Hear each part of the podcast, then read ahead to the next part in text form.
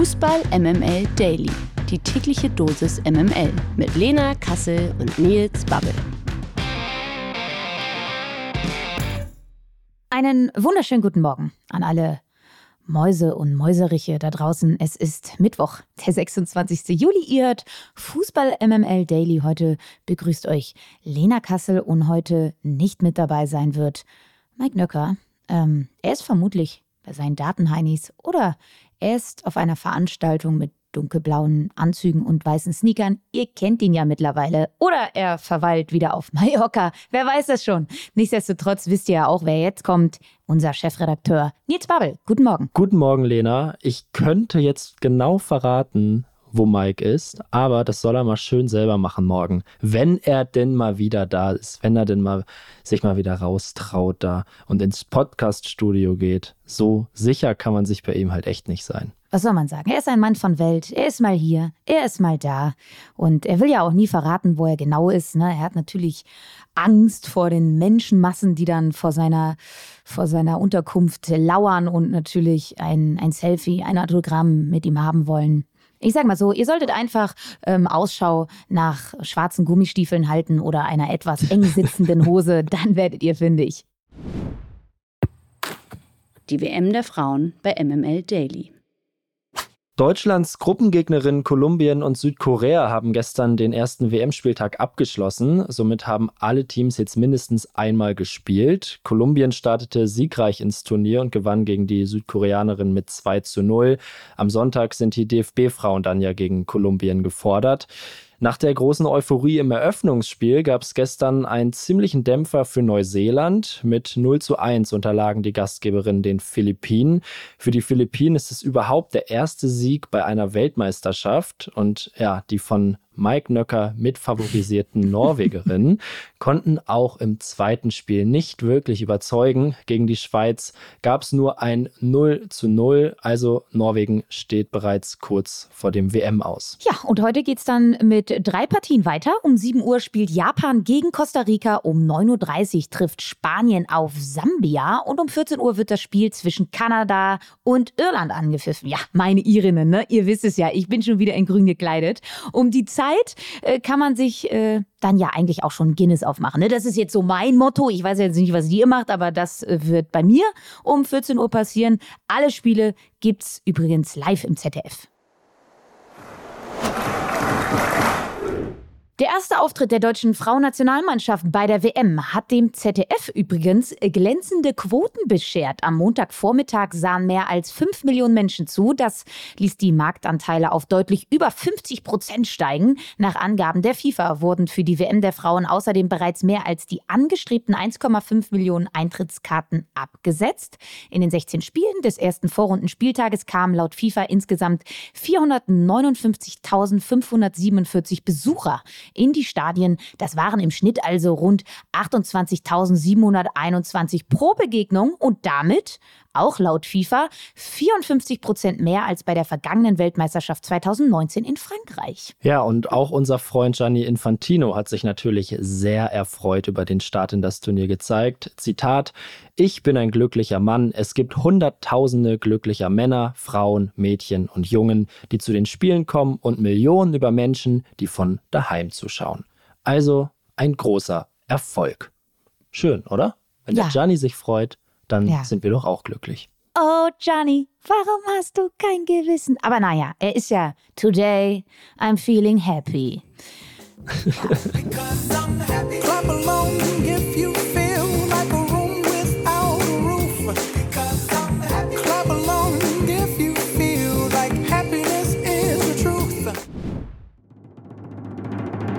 Die MML Gerüchteküche.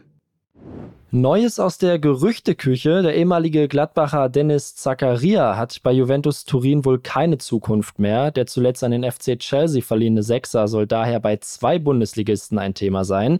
Die Gazzetta dello Sport berichtet, dass sich sowohl Bayer Leverkusen als auch RB Leipzig Informationen über Zakaria eingeholt haben.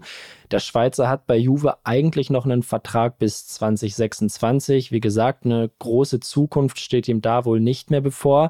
Würdest du dich denn über eine Bundesliga-Rückkehr von Zakaria freuen? Und würdest du ihn dann eher bei RB oder in Leverkusen sehen? Oder vielleicht doch ganz woanders? Also bei RB Leipzig sehe ich ihn jetzt nicht so. Da haben sie sich ja auch gerade erst mit Seiwald aus Salzburg ähm, verstärkt und in der vergangenen Saison ja mit äh, Schlager. Also da sind sie, glaube ich, relativ gut aufgestellt, was, was äh, Sechser angeht. Und für Leverkusen, glaube ich, wäre es ein richtig guter Transfer, wenn ein paar Spieler noch gehen würden aus dem zentralen Mittelfeld. Also ich denke da an Amiri, der ja zu Bremen gehen soll. Und ich denke auch an Demirbay, der den Verein ja auch verlassen soll. Sonst hast du einfach zu viele Leute da im zentralen Mittelfeld und dementsprechend, wenn die nicht alle an Spielen kommen, auch ja sehr, sehr große Unzufriedenheit und das ist jetzt nicht so unbedingt erfolgsfördernd. Ähm, bislang zieht ja aber Leverkusen ohnehin ähm, richtig dicke, richtig dicke Transfers ans Land, wie ich finde. Grimaldi, Hofmann, Chaka.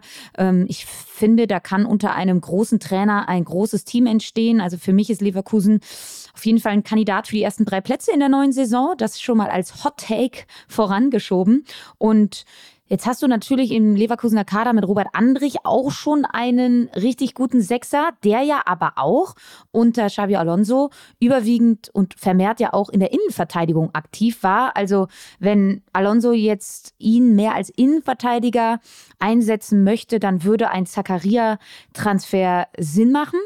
Und ich würde dementsprechend auch nur sagen, wenn Amiri dem bei gehen, und, und ähm, Andrich eben wieder vermehrt auf der Innenverteidigerposition spielen soll, dann macht ein Transfer von Dennis Zakaria Sinn. Ich sage aber auch mal so, den Bayern fehlt ja nach wie vor auch noch ein klassischer Sechser.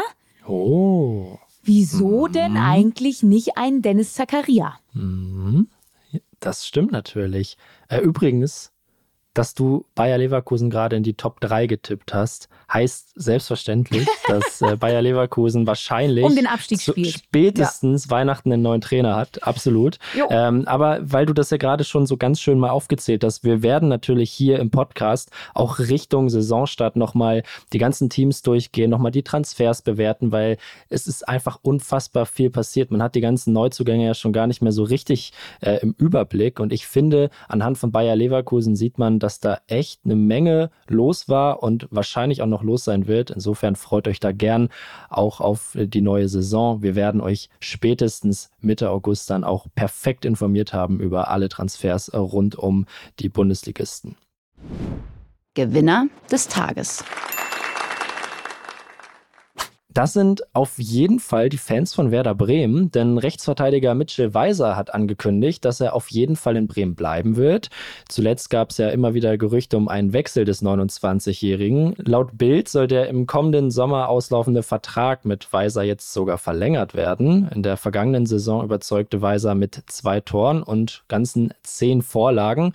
Insofern durchaus ein wichtiges Signal für die Bremer, oder? Auf jeden Fall war einer der Leistungsträger neben Niklas Füllkrug und Marvin Duksch hat da wirklich auf dieser Schienenposition einen sehr, sehr guten Eindruck gemacht und eben auch endlich mal sein Potenzial entfaltet. Ne? Also ich glaube, man vergisst das so ein bisschen. Er war ja immerhin auch schon mal ein Spieler des Rekordmeisters, nämlich vom FC Bayern München, ist ein sehr, sehr talentierter Spieler und jetzt eben auch ein gereifter mit seinen 29 Jahren. Von daher glaube ich, ist das wirklich schon ein richtig gutes Zeichen an die Bremer, dass sie da weiterhin sich auf Mitchell Weiser verlassen können dürfen. Und ich sage mal so, er liebäugelt ja nach wie vor damit, in die algerische Nationalmannschaft zu gehen.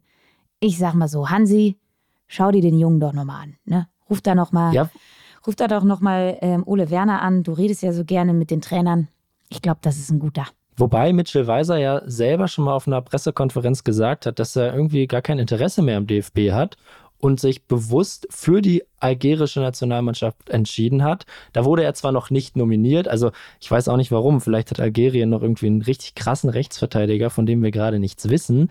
Ähm, aber die Tür für den DFB sei zu, hat Weiser mal gesagt. Also vielleicht versucht Flick das ja. Er war ja sogar vorgestern noch in Bremen bei dem Trainerkongress. Vielleicht hat er es da ja nochmal versucht.